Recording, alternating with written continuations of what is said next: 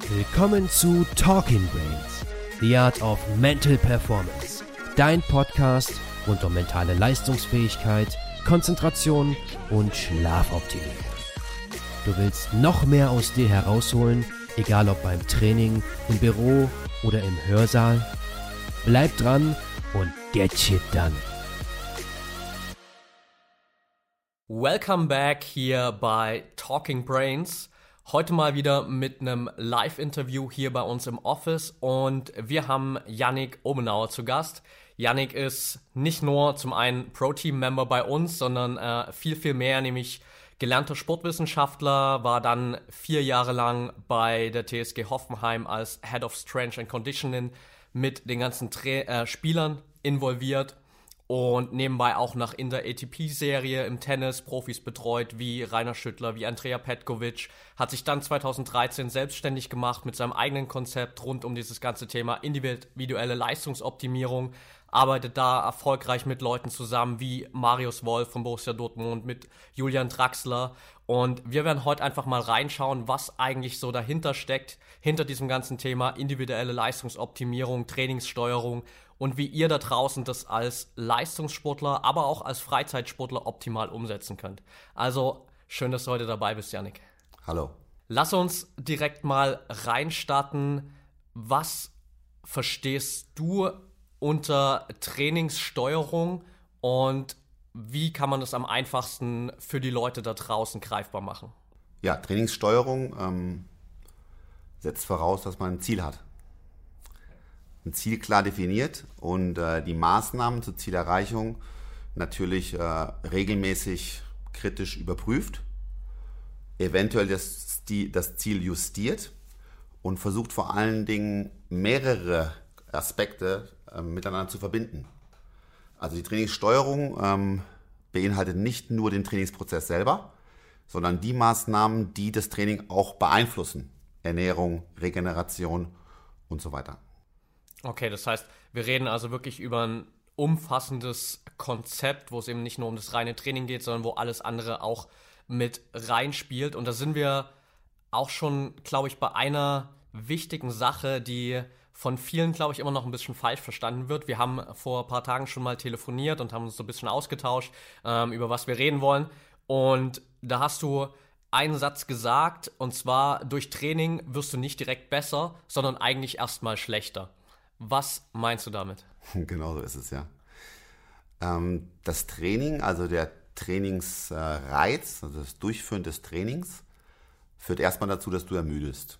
Das heißt, das, was du trainierst, ermüdest du und diese Ermüdung wird dein Leistungsvermögen in erster Linie reduzieren.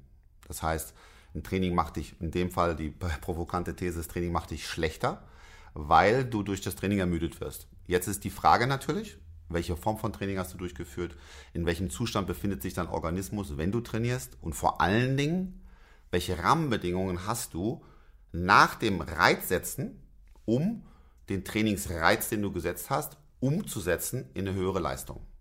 Und das ist das, wo es wirklich spannend wird, weil sich viele stark fokussieren auf den Trainingsreiz, den möglichst effizient zu gestalten und dabei außer Acht lassen, dass noch, sage ich mal, ein weites Spektrum drumherum dazu mit beiträgt, inwieweit das eigentliche Ziel, nämlich die Leistungssteigerung, erreicht wird.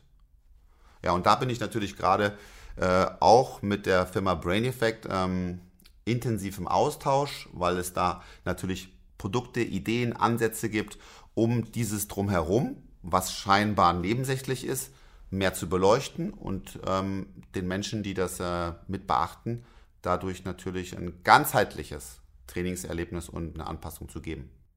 Ja, absolut. Was sind in deinen Augen die Punkte, die wirklich essentiell für jeden sind, die damit reinspielen, abgesehen von dem Training? Was ist das, was danach kommt, wo jeder eigentlich draufschauen muss, okay, wie läuft das bei mir ab und was kann ich da noch besser machen?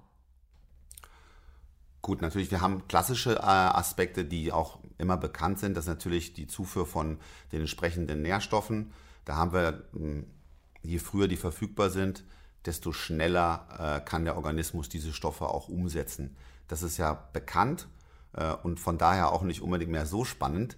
Spannender ist es zum Beispiel zu schauen, wenn man sich die Stresshormonachse anschaut, auf der man agiert, äh, die Katecholaminachse anschaut und die Regulationsmechanismen, die damit einhergehen, ist es wichtig, dass man schnellstmöglich nach dem Stress, ergo Training, Training gleich Stress in dem Fall, umschalten kann in, den, in das Nervensystem, welches die ähm, Erholung beschleunigt. Ja? Das heißt also, wir wollen ein Umschalten von einem äh, dominanten System haben und wir wollen damit äh, die Voraussetzungen schaffen, dass der Körper sich überhaupt erholen kann. Wenn ich das unzureichend tue, sei es zum Beispiel durch Stressfaktoren, die auch außerhalb des Trainings liegen, habe ich äh, eine verzögerte oder vielleicht sogar fast gar keine Regeneration. Ja, das heißt, schaffe dir ein Umfeld. Natürlich ist das teilweise auch ein bisschen schwierig, was dann die Alltags, äh, im Alltag äh, die Umsetzung angeht. Aber das Bewusstsein zu entwickeln dafür, dass das Training an sich nicht beendet ist mit dem eigentlichen Trainingsreiz, sondern mit dem, was danach noch kommt. Und das ist ein spannendes Feld, wo ich erstmal sage, in welchem Mindset bin ich, in welchem Stresshormonzustand bin ich, wie kann ich das regulieren, wie kann ich da auch, ähm, sage ich mal, ein positives äh, Umfeld schaffen. Neben den klassischen Aspekten der, äh, klar, Nährstoffzufuhr, das ist sowieso klar. Und ähm, ganz klassisch natürlich auch dann Maßnahmen zum, äh, äh, zur Durchblutungsförderung, die man auch noch durchführen kann. Da gibt es ja ein paar Methoden, die auch mittlerweile absolut etabliert sind. Okay, also es geht prinzipiell darum, dass wir so schnell wie möglich aus dem Stressmodus rauskommen, in den Entspannungsmodus und unser Körper da auch in die Regeneration übergehen kann. Was sind in deinen Augen so die, die besten Methoden, um diesen Umschwung so schnell wie möglich zu schaffen? Eine ganz klassische, eine, Methode, die sehr, die klassisch ist und die uns immer verbindet die wir häufig unterschätzen, ist ähm, der Atem. Also wir haben Möglichkeiten durch Atemregulation, ähm, haben wir die Möglichkeit, in den, also beschleunigt in den Spannungszustand zu kommen. Das ist eine Methode. Da muss man selber mal mehrere Variationen ausprobieren für sich selber. Manche sind dafür offen, die haben auch äh, eher positive Ergebnisse, andere sind da ein bisschen mit sehr viel Druck dahinter, äh, was ja an sich schon, wie der Name schon sagt, sozusagen sich dagegen wendet. Also wenn ich da mit Druck versuche, mich zu entspannen, dann versuche ich in dem Sinne, mich im Kreis zu drehen. Das ja. wird nicht wirklich funktionieren. Aber Atemmethoden, da gibt es ähm, Methoden, wo ich äh, versuche, vor allen Dingen die Einatemphase und eine Phase zu haben, wo ich die Luft etwas anhalte. Vier Sekunden, vier Sekunden langsam ausatme. Dadurch habe ich eine veränderte ähm, Situation im Körper, die das unter anderem auch fördert. Andere Maßnahmen sind natürlich äh, äh schlaffördernde Maßnahmen. Also ich brauche auf jeden Fall eine ausreichende ähm, Dauer an Schlaf weil nur dort äh, die hormonellen Reparaturmechanismen ablaufen in idealer Art und Weise, die dann äh, die Regeneration äh, überhaupt erst ermöglichen. Ja, also wenn das nicht gegeben ist, dann äh, wird es nicht funktionieren. Ohne Schlaf wird es sehr schwer. ja, wird sehr schwer. Definitiv. Ähm, Jetzt hast du schon ein paar Sachen angesprochen, die sich ja dann auch in, positiv auf die ganze Regeneration auswirken. Gesunder Schlaf, das ist auch ein Thema, das wir immer wieder äh, nach außen tragen und auch das mit dieser Blockatmung, dass wir uns da runterholen können. Was sind so ein paar negative Einflüsse, die die Regeneration irgendwie immer wieder behindern und die vielleicht auch von vielen Athleten teilweise sogar unbewusst vielleicht immer wieder gemacht wird und äh, man am Ende dann dasteht und sich denkt, puh, irgendwie komme ich doch immer noch nicht so auf das Leistungs- oder Regenerationslevel, wo ich eigentlich hin will. Ja, spannend ist in dem Zusammenhang, sich erstmal das Training selber anzuschauen, weil wir haben in dem Reitsetzungsprozess, also Training, die Reitsetzung, haben wir einen unterschiedlichen Grad an Reaktion, die wir auslösen durch das Training. Ja, man nennt das äh, in der Wiederherstellung, das ist die Heterochronizität der Anpassung. Das heißt, ganz einfach gesagt, der Herzschlag zum Beispiel wird sich sehr schnell wieder erholen, auch nach einer Hochbelastung wird er sehr schnell runterfallen. Das heißt, das kardiovaskulare System wäre schon wieder bereit, einen neuen Trainingsreiz aufzunehmen. Hingegen andere Strukturen, ob das das hormonelle System ist oder insbesondere das Energiesystem, das hormonelle System, ist in Abhängigkeit von dem Trainingsreiz unterschiedlich wieder belastbar.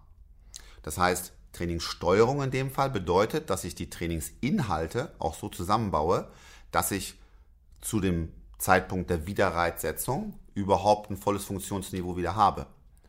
Das hängt wirklich ganz konkret davon ab, welche Art der Muskelarbeit führe ich durch. Also habe ich viel abbremsende Muskelarbeit zum Beispiel, die in, in, insbesondere höhere ähm, äh, Muskelschädigungen in Anführungszeichen auslöst. Das heißt, die Art der Muskelarbeit und die Art des Trainings spielt eine große Rolle in dem Gesamtadaptationsfenster ähm, und äh, Zeitraum. Von daher ist es wichtig, dass man sich mal Gedanken darüber macht, wann man welchen Trainingsreiz setzt und wie ich anfangs sagte, mit welcher Zielsetzung. Zum Beispiel, um mal das ganz ein bisschen zu konkretisieren, wenn ich als, sagen wir ambitionierter Freizeitsportler ähm, versuche, mich äh, in mehreren Bereichen gleichzeitig zu verbessern und ich am Anfang der Trainingswoche, wo ich jetzt im ausgeruhten Zustand anfange, direkt ein Training mache, was mich sehr, sehr stark muskulär ermüdet, wo ich viele Dinge habe mit viel exzentrischer Muskelarbeit, zum Beispiel Ausfallschritte, Kniebeugen oder gar Sprünge, dann habe ich die nächsten Trainingseinheiten, Trainingstage schon dadurch in dem Sinne überschattet, dass die Regeneration von dem Prozess selber wird so viel Zeit in Anspruch nehmen, dass ich ähm, nicht äh, in den anderen Trainingsbereichen mit richtiger Qualität arbeiten kann. Das heißt, die Trainingswoche und die Trainingsziele ähm, sollte man im Rahmen der, um die Trainingssteuerung durchzuführen, sollte man miteinander abwägen und ähm, die Anpassungsvorgänge als Grundlage für die Zeitfenster festlegen. Das ist eine wichtige Sache. Ja, okay. Hast du eine, eine grobe Anleitung für, für jeden, gerade jetzt in, im Freizeitsportlerbereich ist es ja so, dass wir uns relativ wenig Gedanken darüber oft machen. Ähm, Leistungssport ist jetzt mal außen vor gelassen, da haben wir meistens sowieso jemanden an der Hand, der sich nochmal darum kümmert, ähm, so wie du das machst für Marius, für Julian. Aber gerade im Freizeitbereich ist es eben so, dass wir einfach rausgehen, wir trainieren und solche Aspekte werden irgendwie immer außen vor gelassen. Wie schaffe ich es trotzdem irgendwie meine Woche so zu planen, dass ich die Aspekte eben zumindest zu einem gewissen Teil mit abdecke und äh, das nicht, so wie du gerade gesagt hast, komplett überschatte, indem ich am Montag einen Prozess mache, der dann komplett mich für die letzte, für den Rest der Woche irgendwie limitiert. Ja, das, äh, das ist eine große Herausforderung. Ähm, Insbesondere vor dem Hintergrund, dass es kein gutes oder schlechtes Training gibt. Also wie ich vorhin sagte, Training selber macht dich schlechter. Sage ich jetzt, es gibt kein gutes und auch kein schlechtes Training. Es gibt wahrscheinlich nicht mal ein falsches oder richtiges Training, sondern es gibt ein für diese Person in dieser Situation mit diesen Zielen geeignetes oder weniger geeignetes Training. Das ist wichtig zu verstehen, weil man heutzutage versucht, gerade durch die Digitalisierung Pauschalrezepte zu finden für eine Leistungssteigerung und die an sich auch funktionieren, die an sich auch begründet sind, ähm, aber die überhaupt nicht auf die Person zu treffen. Auf die Umstände der Person, auf die Lebensumstände, auf die Ziele und vor allen Dingen ähm, auf den Hintergrund dieser Person. Das ist wichtig zu verstehen. Aber um auf deine Frage zurückzukommen, ähm, man sollte die Maßnahmen, die zu einer höheren Ermüdung führen. Das kann man auch selber, ohne das jetzt zu verkomplizieren, wie man so schön sagt, ähm, auch einfach an sich feststellen. Was macht mich mehr müde, was macht mich weniger müde? Ist auch abhängig ein bisschen vom Typus. Wenn man mehr ein Ausdauertypus ist, macht einen ein, Krafttraining, wenn man es dann durchführt, ermüdet einen mehr, wie wenn man jetzt ein Krafttyp ist und genauso, wenn man ein Krafttyp ist und macht ein hohes Ausdauertraining, ermüdet es einen auch mehr. Das heißt, je mehr ich natürlich gegen mein eigenes Profil arbeite, desto größer sind die Ermüdungen, die man einfach empfindet dabei.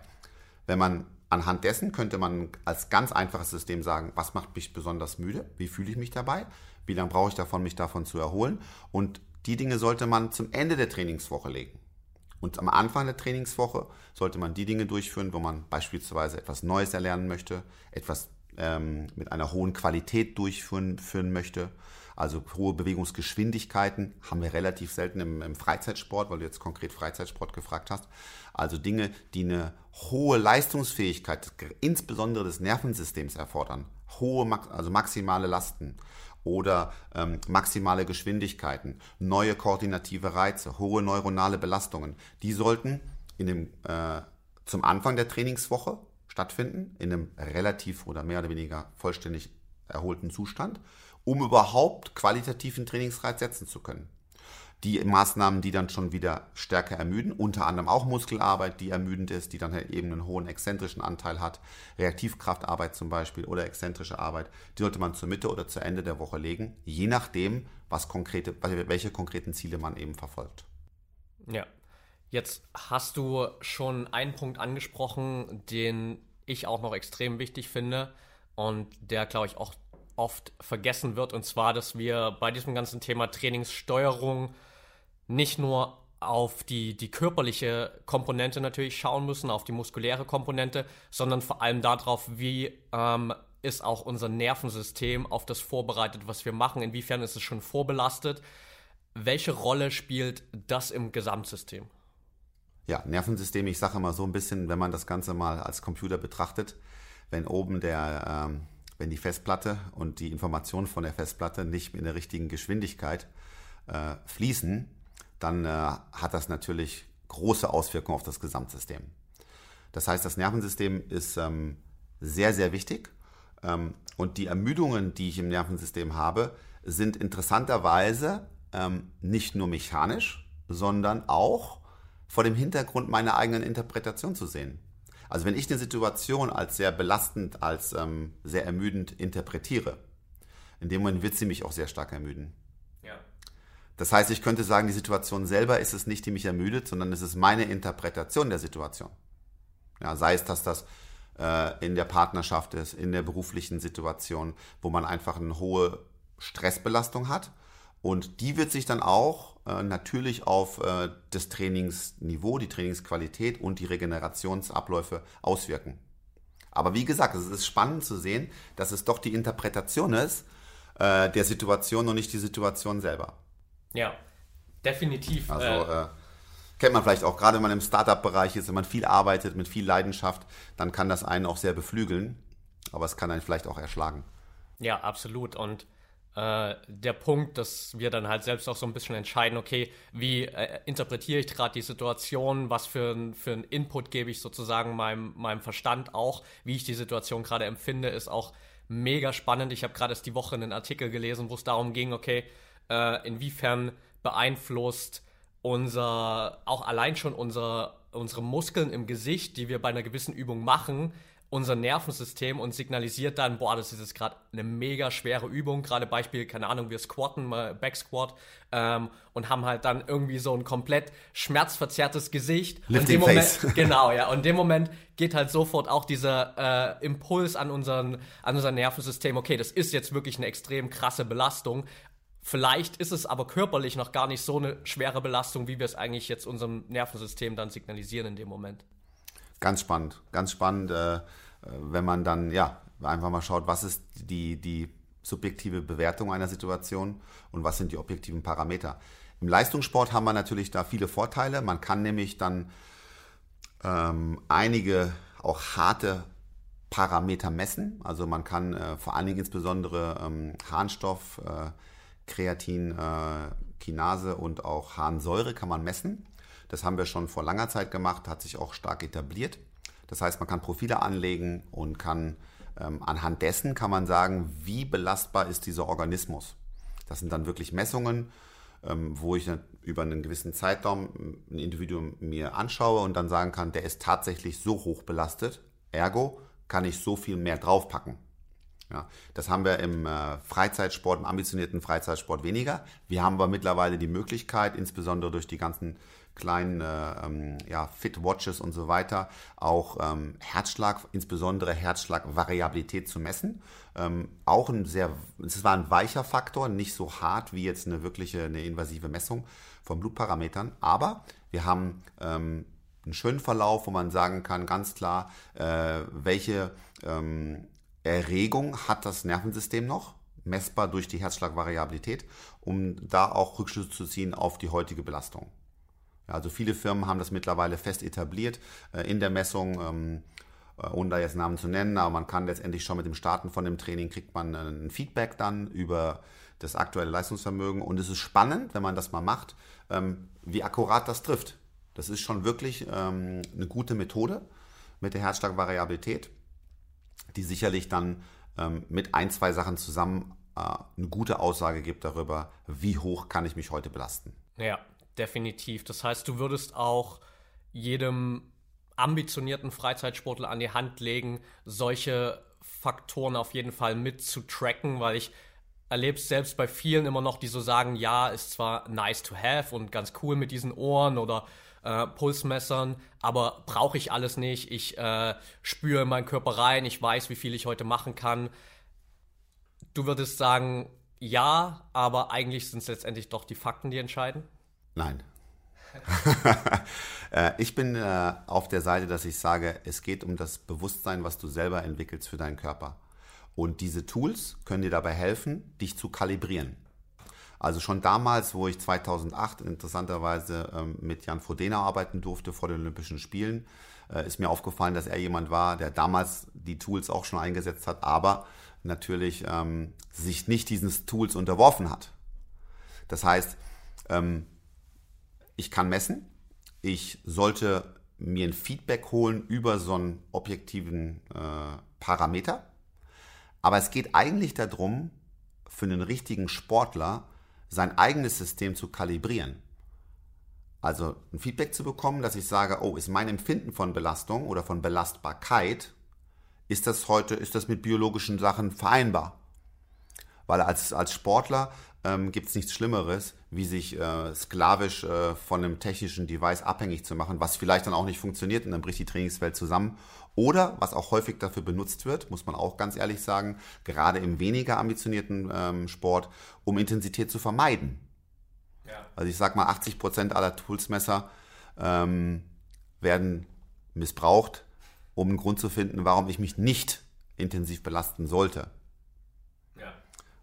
Von daher sage ich ähm, ja, benutzen ja, ähm, aber um sein eigenes System in, in dem Sinne zu kalibrieren. Das heißt, dass man auch das weglegen kann und man weiß, oh, hier ist meine Schwelle ungefähr zum Beispiel. Hier ist meine, meine, meine aerob, anaerobe Schwelle. Okay, da liegt die jetzt nach der Uhr. Schön, wenn ich sie selber auch fühle, wenn ich weiß, da bin ich ungefähr beim Laufen und dann gucke ich vielleicht dann erst drauf und merke, stimmt. Ja, das ist eine Sache, die einen Sportler stärker macht, die dein Bewusstsein stärkt und ähm, die dich äh, auf ähm, lange Sicht zu einem besseren, ähm, besseren Sportler macht, ja. Okay, also sozusagen das Tool als, als Hilfe, wirklich als Tool benutzen, das, was es ist, um Feedback einzuholen, aber nicht unbedingt als ähm, Leitsystem und zu sagen, okay, ich muss jetzt genau das machen, was das äh, Tool mir sagt, sondern mehr gucken, okay, was sagt mein Körper im Vergleich zu dem, was jetzt irgendwie die Werte auf der Uhr sagen. 100 Prozent. Das heißt, das Tool selber, wie du gesagt hast, soll mich bereichern. Ich benutze das Tool, aber ich unterwerfe mich nicht diesem Tool. Ich benutze dieses Tool, ich bekomme ein Bewusstsein und ähm, kann dann mit mehreren Tools zusammen mich selber finden, weiß, wo ich mich selber befinde und habe dadurch die Möglichkeit, auch unabhängig von allen Tools ein, äh, ein gutes Training zu machen. Das ist für mich persönlich ähm, der äh, Optimalweg, diese Produkte einzusetzen. Ja, absolut. Jetzt heißt äh, Steuerung in dem Sinne ja eigentlich auch, dass wir klar am Anfang ein Ziel haben, aber vor allem, dass wir auch zwischendrin immer wieder reingehen und gucken, okay, wo stehen wir eigentlich und äh, uns dementsprechend an den, an den Zielwert wieder anpassen und das Ganze regulieren. Wie schaffe ich es jetzt äh, in meinem Alltag, in den ganzen Trainingszyklen, das immer wieder mit einzubauen, um wirklich sicherzustellen, okay, dass ich auch noch on track bin zu dem, wo ich eigentlich hin will? Ja, gute Frage. Wichtig dabei sind Zwischenziele. Zwischenziele sich zu setzen, ähm, wo man auch sagen kann, okay, ich teste jetzt mich selber nach einer gewissen Dauer.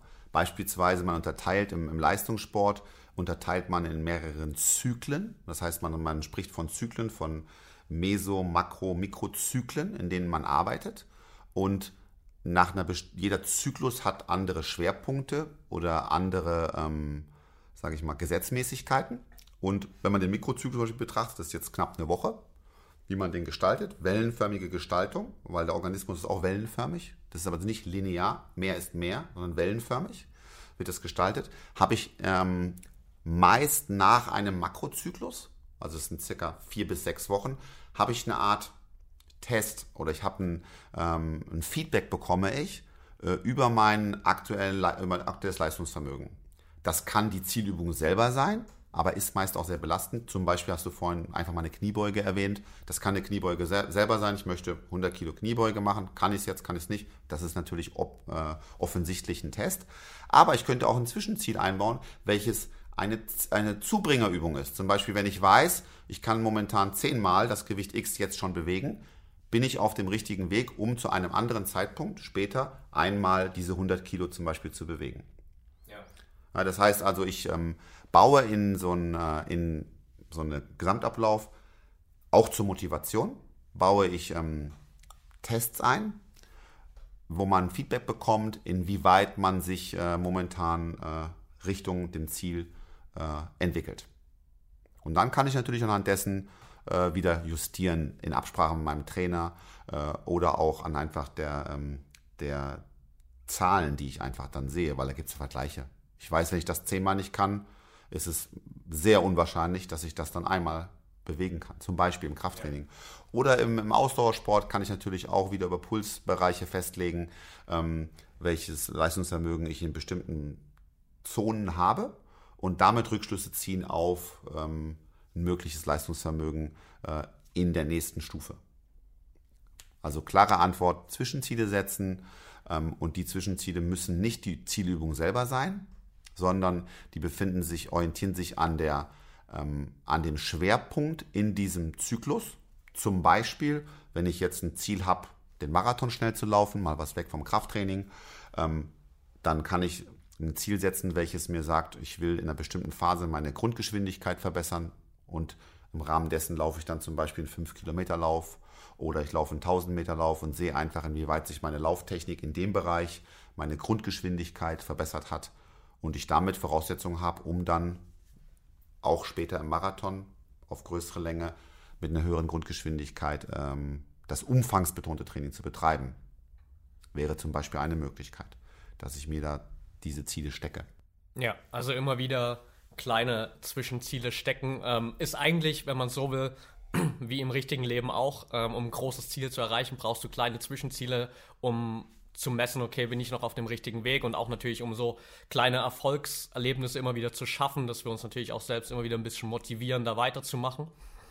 Wie kann jetzt so ein Trainingszyklus wirklich aussehen? Denn wenn man jetzt online sich mal informiert, ich habe einfach mal so spontan letzten Tage so ein bisschen gegoogelt, geschaut, was gibt's da und das ist natürlich immer so äh, die Abwechslung. Die einen sagen, ja, versuch so viel wie möglich Variabilität reinzubringen. Die anderen wieder, ja, konzentriere dich mal für ein paar Wochen auf ein, zwei Übungen, bau da Kontinuität auf. Was ist jetzt nun das, wo ich wirklich drauf Wert legen sollte? Ja, also das eine nochmal zu dem, was du vorhin sagtest. Ähm, ich sage immer, was ist Frustration? Ja, für mich ist Frustration ist ähm, Erwartungshaltung minus Realität. Ergo, wenn ich einen Test mache, kann ich meine Erwartungshaltung entsprechend justieren, sehe dann Test gleich Realität. Ich habe eine Erwartungshaltung, ich sehe, da stehe ich momentan. Jetzt kann ich das so justieren, mein Ziel auch, dass ich eben nicht in eine Frustration und im schlimmsten Fall in eine Resignation, als Resultat einer permanenten Frustration folgt dann die Resignation. Das sieht man auch sehr häufig im Freizeitsport, weil die dann ihre Ziele dann gar nicht mehr erreichen, frustrieren und dann resignieren. Von daher habe ich damit die Möglichkeit, ähm, das zu justieren und bleibe immer an dieser Schwelle, dass ich es mit großem Einsatz, aber dennoch erreichen kann, mein Ziel. Also meine Frustrationspotenzial ist dann kleiner, ergo bleibe ich länger on track. Ja. Ja, Zwischenziele. Dann, ähm, ja, das führt natürlich dazu, was du gerade fragtest, führt dazu, ähm, es gibt nicht den perfekten Plan, sondern es gibt den perfekten Plan für diese Person in der Situation. Und das macht Training auch wiederum so spannend, das Spannende dabei ist, es geht natürlich um, äh, um Menschen, um einen Organismus, der sehr viel, der sehr vielen Einflüssen unterliegt. Ähm, und beide Prinzipien, die du genannt hast, sind beide richtig. Das Prinzip der Kontinuität ist ein Trainingsprinzip und das Prinzip der Variabilität. Beide Ziele sind richtig. Also spannenderweise, ähm, es findet beides seine Berechtigung. Ähm, ganz konkret in der Praxis macht es natürlich wenig Sinn, wenn ich von einem Programm immer wieder zu einem anderen Programm springe, hüpfe. Also dieses ähm, äh, ja, Programm Jumping, wie man auch sagt, ja. Das heißt, ich gebe dem Programm gar nicht die Chance, überhaupt ähm, bei mir zu wirken. weil ich schon wieder auf einem anderen Programm bin, weil ich irgendwas gelesen habe, irgendwo was anderes gesehen habe, jemanden, der damit sich sehr gut entwickelt hat in dem, was ich anstrebe. Von daher kann ich in dem Punkt empfehlen, ähm, wenn möglich, sich beraten lassen und dann ein Konzept, welches einen persönlich anspricht und überzeugt, durchführen, für konsequent durchführen, für eine gewisse Zeitdauer, ich sage mal mindestens sechs Wochen, und danach das für sich zu bewerten, zu sagen, ich habe es jetzt sechs Wochen lang gemacht, ich hatte dieses und jenes Ziel, ich sehe anhand der Zwischenziele das, was ich da reingetan habe und das, wie, wie ich mich entwickle in dem, was mir wichtig ist, das passt zueinander, das entwickelt sich in die richtige Richtung. Äh, oder ich sage dann einfach nach sechs Wochen, ähm, es ist eben nicht so, äh, es war mir zu äh, aufwendig oder zu wenig, was dabei rumgekommen ist. Ich kann jedem aber nur empfehlen, in diesem Prozess selber es nicht in Frage zu stellen. Also wenn ich auch mit Menschen arbeite als Coach, ähm, möchte ich nicht, dass wir während diesem, diesem Prozess selber das permanent in Frage stellen, weil das uns Energie kostet. Ja. Vorher intensiv kritisch mit auseinandersetzen, ähm, je nachdem, was man für einen Anspruch hat, was man für einen Hintergrund hat, den richtigen finden, die richtige, das richtige Programm finden. Ähm, das kann auch ohne Coach sein, anhand von ja, Menschen, die ich befrage und wie auch immer, recherchiere. Dann lege ich mich fest, dann ziehe ich das erstmal durch für eine gewisse Dauer ich sage einfach mal sechs Wochen, so als eine grobe Zahl, und gebe dem Programm auch die Chance, bei mir zu wirken. Nach den sechs Wochen bewerte ich das dann und dann kann es dazu führen, dass ich es vielleicht auch abbreche. Ähm, aber ich werde während diesem Prozess, während sechs Wochen, kann ich nur empfehlen, weil es ist, jedes Programm ist schwer und je mehr Erwartungen man hat, desto mehr ähm, kommt man auch an seine Grenzen. Das ist nun mal so. Wenn das Leistungsvermögen höher ist und die Erwartungen sind hoch, äh, führt ein Programm, währenddessen man es durchführt, mit ambitionierten Zielen oft auch zu einer, ja, zu einer großen Ermüdung oder zu Zweifeln. Das gehört auch dazu. Und deswegen kann ich von meiner Erfahrung nur zu raten, es erstmal durchzuziehen für eine gewisse Zeitdauer. Es sei denn, man verletzt sich natürlich, das ist eine Sondersituation. Und danach zu bewerten. Ja, absolut. Jetzt hast du einen Punkt angesprochen, der da natürlich ganz stark auch mit reinspielt. Und das ist dieses ganze Mindset-Thema, dass wir in so einem Prozess natürlich immer wieder reinkommen und wie du gesagt hast, so äh, hohe Erwartungen haben. Wir geraten dann vielleicht ins Zweifeln, wir stellen irgendwie alles in Frage. Am Ende sind wir vielleicht frustriert, weil wir nicht so schnell dahin kommen, wie wir uns das vielleicht erwartet haben. Wie schaffst du es auch mit den Leuten, die du jetzt betreust, ähm, individuell darauf einzugehen, dass diese ganze Mindset-Komponente auch wirklich, sage ich mal, on point ist und die Leute nicht zwischendrin eben äh, dann so in so Löcher fallen und alles in Frage stellen. Zwischenziele und sich äh, den Körper spüren lassen, welchen Fortschritt man auch schon gemacht hat. Das heißt also, ich muss mir selber auch die Möglichkeit geben, Erfahrungen zu machen, die es mir ermöglichen, dass ich mich gut fühle. Das heißt also, ich brauche auch ein Setting, wo ich einfach merke, okay, da hat sich was entwickelt. Ja, das heißt, wenn ich immer nur auf das absolute Endziel ja, äh, hinweg schaue und mich, mir nicht die Möglichkeit gebe, die Zwischenschritte auch ähm, zu achten und mich selber dabei zu achten, wie ich diese Arbeit hineintue, dann ähm, ist die Wahrscheinlichkeit, dass ich mich da sehr frustriere, sehr groß. Je nachdem, wie hoch vor allem die Ziele sind. Wenn die Ziele sehr groß sind, dann, äh, äh ich sage immer, the struggle is real. Ja, also es ist einfach dann so, je höher das Ziel ist, äh, je weiter man auch schon ist in seinem Leistungsvermögen oder in dem, was man anstreben möchte, desto mit, mit mehr Widerstand, inneren und äußerem Widerstand, beides Widerstände, die das dann auftun, muss man rechnen. Das ist ein Teil von dem, von dem, äh, von dem Prozess selber, dass man diese Widerstände erleben wird. Und das ist wichtig, sich das äh, bestenfalls vorher bewusst zu machen, weil dann kann es einen nicht mehr überraschen. Also es wird einfach Tage geben, wo du ins Training gehst, wo du dich nicht gut fühlen wirst, wo diese Regeneration, die wir vorhin auch schon kurz angedeutet haben und in bestimmten Aspekten, wo die einfach aufgrund des Lebens, was dich umgibt oder warum auch immer, nicht so ist, wie du es dir vorstellst. Ähm, und du wirst dennoch ins Training gehen und wirst versuchen, an dem Tag eben ein gutes Training zu machen. Und ähm, je mehr du dir das vorher schon bewusst machst, dass diese Up und Downs, dass sie dazugehören, dass diese Zweifel dazugehören, dass die Müdigkeit in gewisser Weise auch dazugehört. Desto weniger wird es dich überraschen und wenn du es annimmst in dem Prozess, wird es dich ähm, stärker machen. Okay, also im Prinzip geht es sozusagen darum, dass wir uns wirklich mental auch schon darauf vorbereiten, auf das, was kommen wird, weil wir genau wissen, okay, das und das wird passieren und ich werde immer wieder durch so einen Prozess durchgehen und wenn ich es mental einfach schon abgespielt habe, dann ist mein Verstand darauf vorbereitet und es ist keine so große Überraschung mehr in dem Moment, wo es dann auftritt. Genau, insbesondere wenn ich mich selber dafür nicht verurteile. Also wenn ich mir zum Beispiel vornehme, als Freizeitsportler jetzt vor der Arbeit morgens äh, um welche Uhrzeit auch immer jetzt ein, ein, Trainingsprogramm zu machen, möglicherweise noch eins, was besonders schwer ist, dann äh, kann ich davon ausgehen, dass es Tage geben wird, wo es mir sehr schwer fallen wird. Ja, wo es mir sehr schwer fallen wird, überhaupt das Training zu machen und das Training insbesondere dann noch vielleicht mit einer Vorermüdung oder mit einer Grundermüdung, die man noch hat, auch noch in hohen, äh, einer hohen Qualität durchzuführen. Das heißt, je mehr ich das vorher schon auch vorwegnehme und diese ähm, Problematik anerkenne, ähm, muss ich nicht in die Verurteilung gehen. Ich kann sagen, ja, das ist halt jetzt ein Tag, wo es mir schwerer fällt. Es ist halt so. Und dann kann es sein, dass ich das Training leicht justieren muss an dem Tag. Aber dennoch habe ich mit dem, was ich an dem Tag für Möglichkeiten hatte, habe ich mich einen kleinen Schritt wieder Richtung meinem Ziel entwickelt. Das ist wichtig, den Fokus da ähm, zu setzen und nicht sich ähm, zu sehr zu versteifen auf so einen linearen Prozess, weil es ist kein linearer Prozess. Es ist ein wellenförmiger Prozess. Es kann auch sein, dass man sehr lange Zeit, insbesondere wenn das Niveau höher ist, an einer bestimmten Marke äh, stehen bleibt, sich nicht mehr weiterentwickelt und daran teilweise auch verzweifelt. Und auf einmal kommt ein Sprung. Auf einmal kommt ein Sprung. Ja, im Gewichtstraining, auf einmal gehen die Gewichte hoch oder im Ausdauertraining, die Zeiten werden schneller.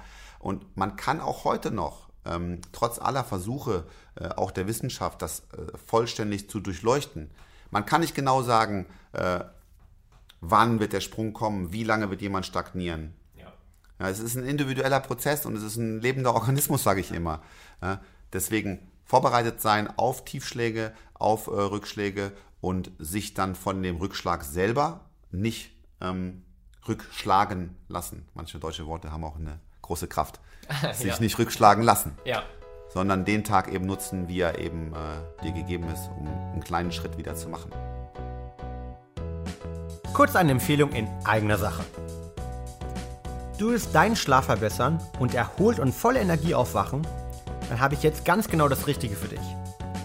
Gerade ist das Thema besserer Schlaf und Schlafoptimierung endlich präsent in deutschen Medien und du hast deshalb exklusiv die Möglichkeit, unser Sleep Spray vergünstigt zu testen. Das Melatonin in unserem Mundspray hilft dir dabei, deine Einschlafzeit zu verkürzen und am nächsten Morgen maximal erholt und leistungsfähig aufzuwachen. Zusätzlich dazu ist das Spray super einfach in der Anwendung Du kannst es überall mitnehmen und die Wirkung setzt schon nach 15 Minuten ein. Ich nutze es zum Beispiel jeden Tag nach dem Zähneputzen. Mit dem Code TalkingBrains20, also TalkingBrains20 zusammengeschrieben, bekommst du jetzt 20% Rabatt auf deinen Spray. Das Spray hat schon über 100.000 Nächte gerettet, war dieses Jahr bei der Fußball-WM dabei und wird von den Schalke 04 E-Sportlern genutzt, aber auch von Schlafforschern zum Einschlafen empfohlen. Nutze also die Gelegenheit, um deine Regeneration zu verbessern. Mit dem Gutscheincode kriegst du 20% Rabatt jetzt unter www.brain-effekt.com. Mehr Informationen findest du unten in den Show Notes. Und jetzt erstmal weiterhin viel Spaß mit dem Podcast.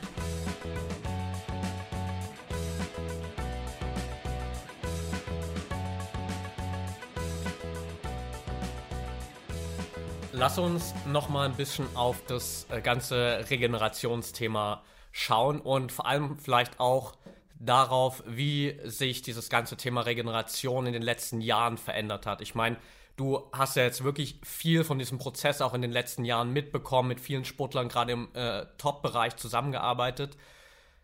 Wie hat sich dieses ganze Regenerationsthema, gehen wir mal vielleicht mal zehn Jahre zurück, verändert zu dem, wie, es heute ist und was auch vielleicht so die, die Präsenz angeht im ganzen äh, Leistungsbereich. Ja, also es ist erstmal eine ganz spannende Zeit, in der wir sind, ähm, weil äh, Einflüsse aus der Medizin immer stärker auch äh, in den Trainingsprozess ähm, einfließen. Das heißt, ja, neben den vorher erwähnten ja, kleinen Devices, mit denen man äh, Messungen durchführen kann, haben natürlich vor allen Dingen Kälteanwendungen, haben äh, physiotherapeutische Anwendungen, haben Supplemente in bestimmten Konzentrationen und zu bestimmten Zeitpunkten, ähm, haben Trainingsformen, Bewegungsformen äh, haben, äh, sind, sind eingeflossen in den Gesamtprozess, die dazu führen, dass der Sportler sich schneller wiederherstellt.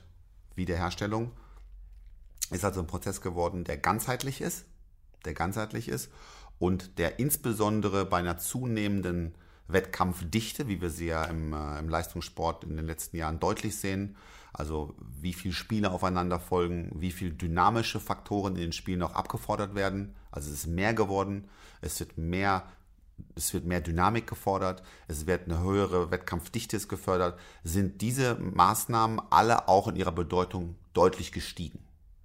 Ja, das heißt, die Sportler selber investieren in physiotherapeutische Behandlungen, in Kälteanwendungen, in äh, Supplemente und in natürlich Energie und Zeit, um Maßnahmen durchzuführen, um sich schneller wiederherzustellen. Die Besten machen es wahrscheinlich am besten und die anderen haben entweder eine gute Genetik oder ähm, könnten noch besser sein. Oder die Besten könnten noch besser sein. Das ist wahrscheinlich dann am Ende äh, ein Resümee. Okay. Wie sieht das Ganze jetzt bei dir zum Beispiel mal konkret aus? Weil wir haben jetzt darüber gesprochen, okay, du arbeitest mit vielen Leistungssportlern zusammen.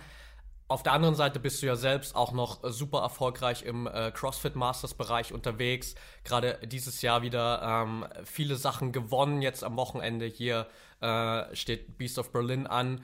Wie sieht konkret so dein Alltag aus, um deine optimale Regeneration zu gewährleisten? Leider habe ich keine optimale Regeneration, da muss man die Realität doch mal reinbringen.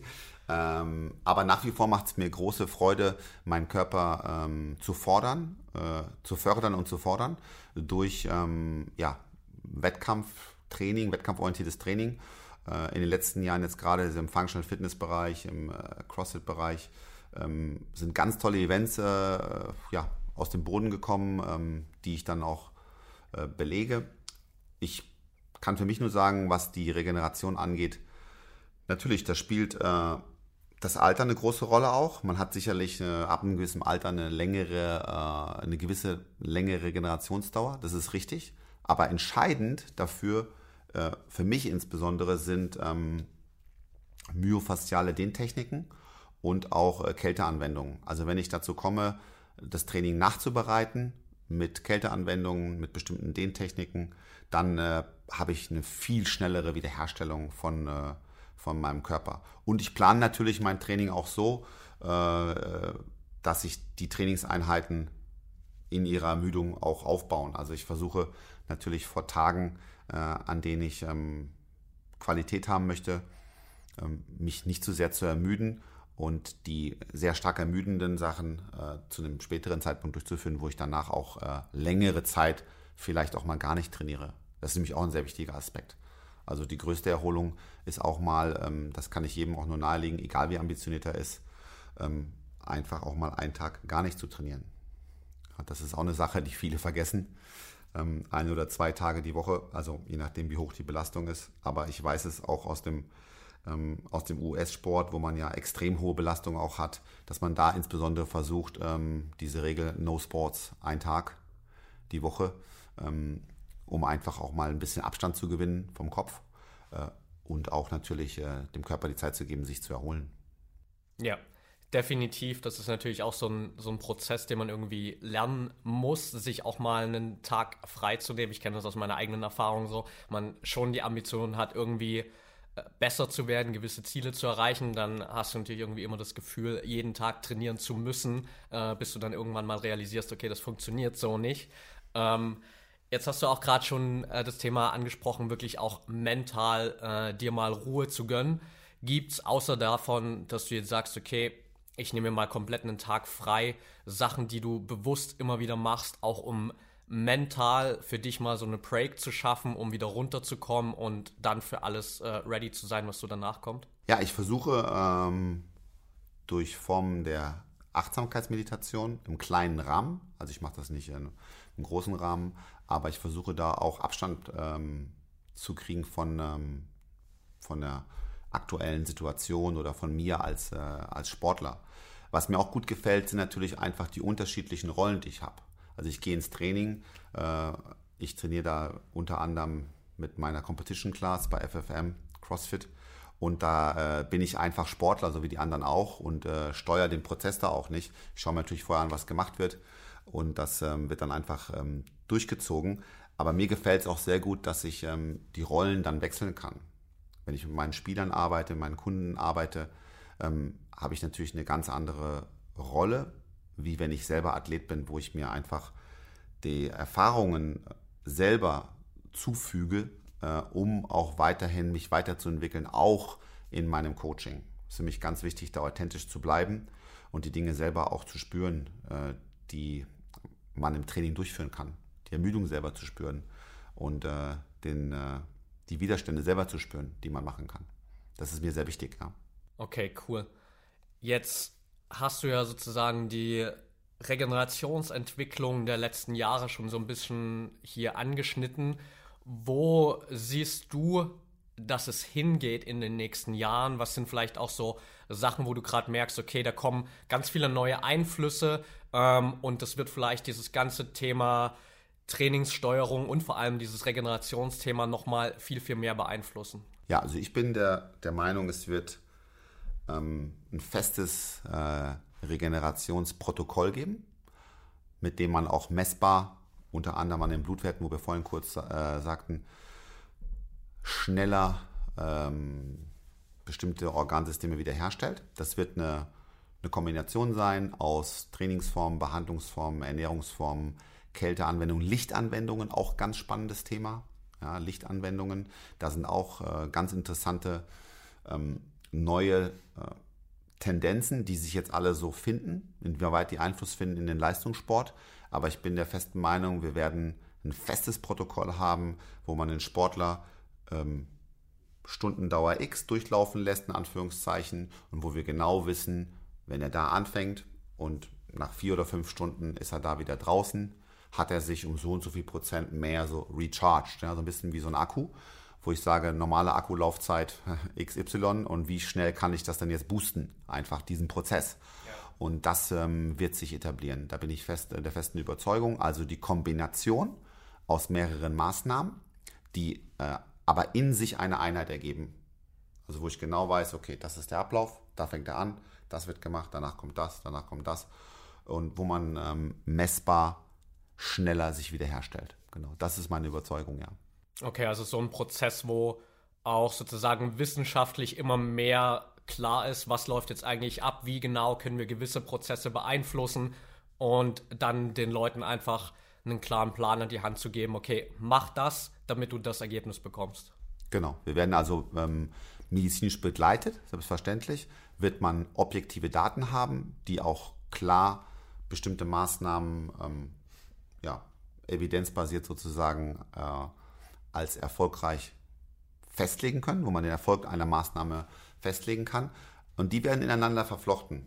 Ja, und dann muss man halt schauen, was hat man konkret für ein Setup. Also hat man eine Mannschaftssportart, eine Einzelsportart, welche Rahmenbedingungen hat man und äh, welches Individuum hat man natürlich auch vor sich. Und das wird dann in einem festen Prozess zusammengebaut und bei den einzelnen Sportlern durchgeführt. Das ist äh, meine feste Überzeugung, ja. Ja. Jetzt hast du noch einen Punkt angesprochen, den wir auch in vergangenen Folgen hier schon mal so ein bisschen immer wieder beleuchtet haben in Form von individueller Ernährung, sodass jeder sozusagen anders ist. Ähm, und dasselbe hast du jetzt gerade auch natürlich für den Trainingsprozess, für die Trainingssteuerung angesprochen. Inwiefern schaffe ich so als Einzelner festzustellen, okay, was ist eigentlich jetzt für mich persönlich das Beste, weil wir natürlich wie du schon oft gesagt hast, äh, von außen extrem beeinflusst sind. Wir sehen das, was andere machen. Äh, wir lesen uns die und die Bücher durch. Aber was ist jetzt wirklich das, was für mich individuell das Beste ist? Gute Frage. Sehr gute Frage. Also natürlich, wir alle sind ja ein bisschen ähm, ja, beeinflusst äh, von, von Medien, von Informationen, die vielleicht gar keine Informationen sind, sondern eine Meinung. Äh, sehr häufig. Kritische Distanz Dinge ausprobieren und ähm, für sich selber die Dinge bewerten, auch neu bewerten die Dinge.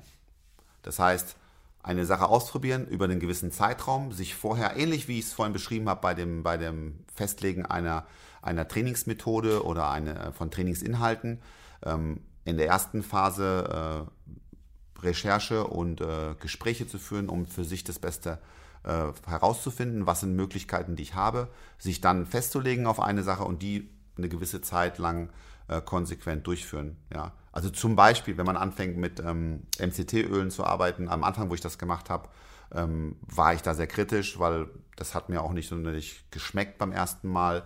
Ich habe das dann angefangen, habe der ganzen Sache eine, eine Chance gegeben und habe gemerkt, ich fühle mich einfach besser damit.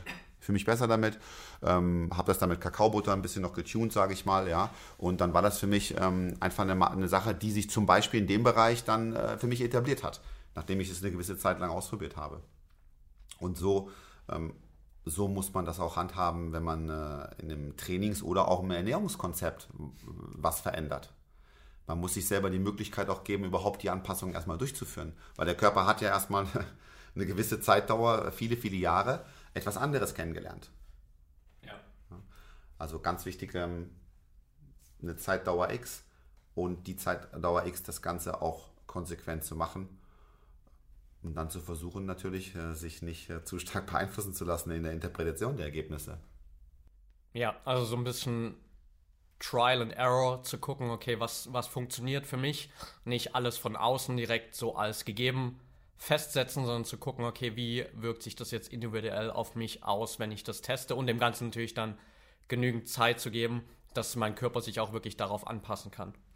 Ja, also vorher natürlich sich anschauen, was ist interessant, was will ich, was haben Leute gemacht, die mich interessieren.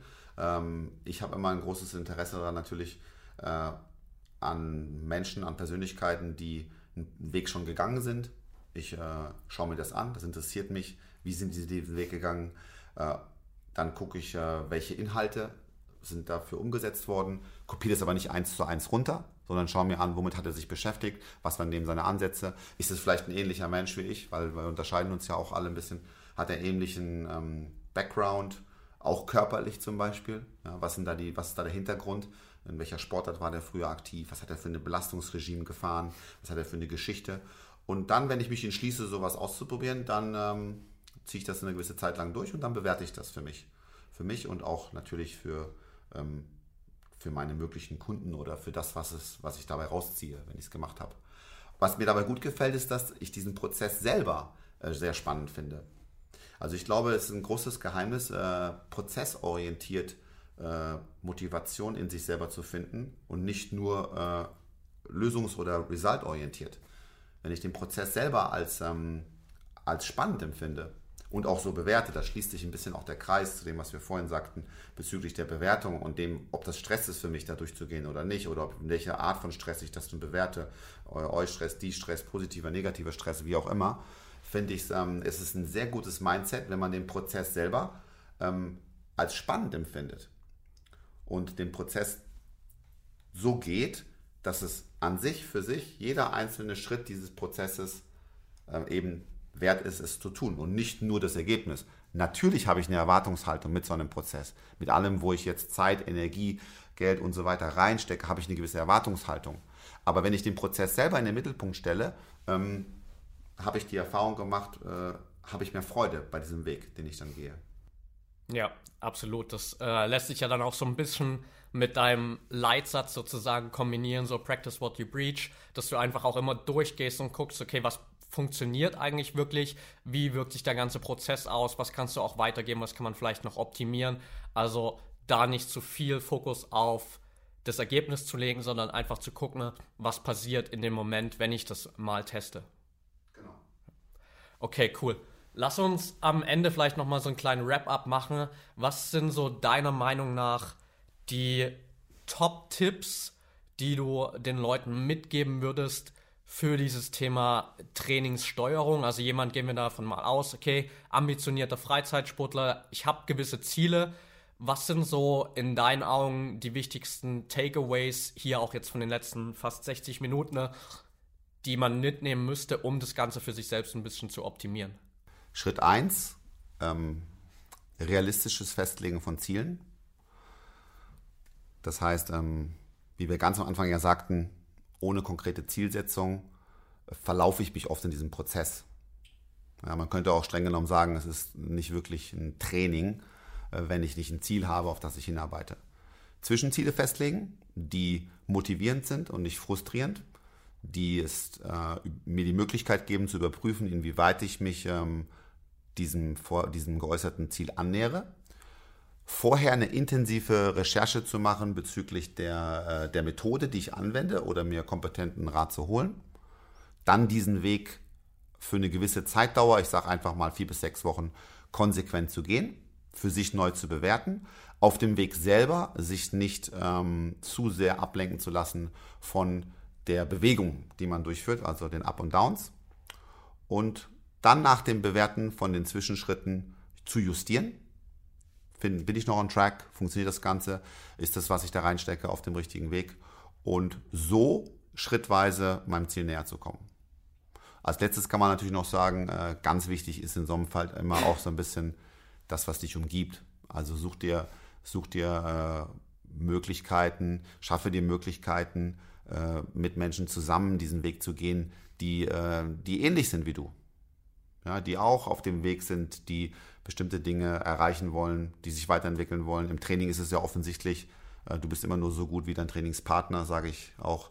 Tu dich mit Menschen zusammen und äh, verfolge diese Schritte äh, in der Gruppe oder zumindest mit einem Coach eins zu eins oder in einer kleinen Trainingsgruppe mit einem, mit einem Freund, um einfach da auch on track zu bleiben und die Energie von, dem, von der Gruppe mitzunehmen. Okay, perfekt. Also ich denke, das war für die letzten Minuten hier nochmal ein super Abschluss, damit man auch äh, einfach nochmal so ein paar Takeaways hier hat. Dann würde ich sagen, wir belassen es für heute mal dabei. Ich glaube, wir haben noch super viele spannende Themen, über die wir wahrscheinlich jetzt hier noch zwei, drei Stunden philosophieren könnten, aber das äh, behandeln wir, glaube ich, dann einfach mal in einer weiteren Episode. Und dann danke dir auf jeden Fall für deine Zeit und wir hören uns beim nächsten Mal wieder, würde ich sagen. Danke dir.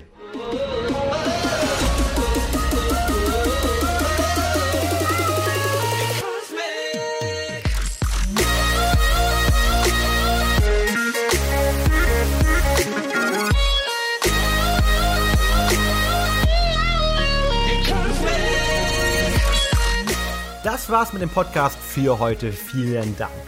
Zum Schluss haben wir noch einen besonderen Hinweis für dich, wie du nie wieder Jetlag hast.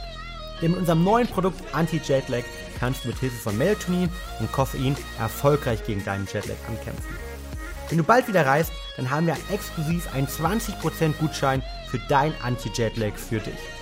Alles, was du dafür tun musst, ist an der Kasse im Online-Shop unter www.brainnewseffect.com den Code TalkingBrains20, also TalkingBrains20 zusammengeschrieben, einzugeben, um dir deinen persönlichen Jetlag-Killer direkt nach Hause liefern zu lassen. In den Show Notes findest du nochmal alle Informationen zum Produkt und den Gutscheincode. In dem Sinne, viel Spaß beim Testen und gute Reise. Du hast Ideen für spannende Gäste rund um das Thema mentale Performance oder zu unserem Podcast? Dann schreib uns gerne eine Mail unter podcast at brain-effekt.com. Wir freuen uns auf deine Nachricht.